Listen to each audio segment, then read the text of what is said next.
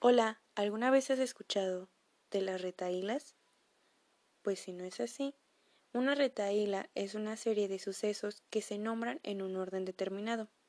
Las retaílas se han convertido a lo largo de la historia en juegos de palabras que favorecen el desarrollo de la memoria y ayudan a la fluidez verbal de los niños, mejoran la memoria y la atención. Con las repeticiones, las rimas y la armonía, se logra entretener a los niños que inconscientemente practican y aprenden el lenguaje jugando. Hay retaílas para recitar y retaílas para cantar. Es por ello que el día de hoy te tengo preparadas tres retaílas. La primera de ellas tiene como título La serpiente.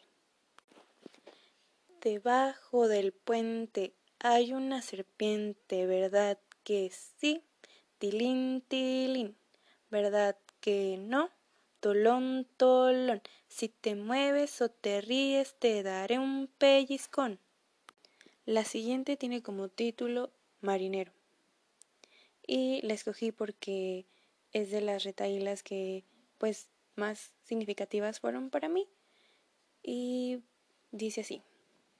Marinero que se fue a la mar y mar y mar para ver qué podía ver y ver y ver, y lo único que pudo ver y ver y ver fue el fondo de la mar y mar y mar.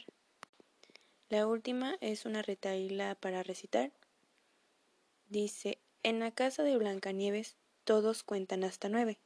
Uno, dos, tres, cuatro, cinco, seis, siete, ocho, nueve. Espero hayan sido de su agrado estas retaílas.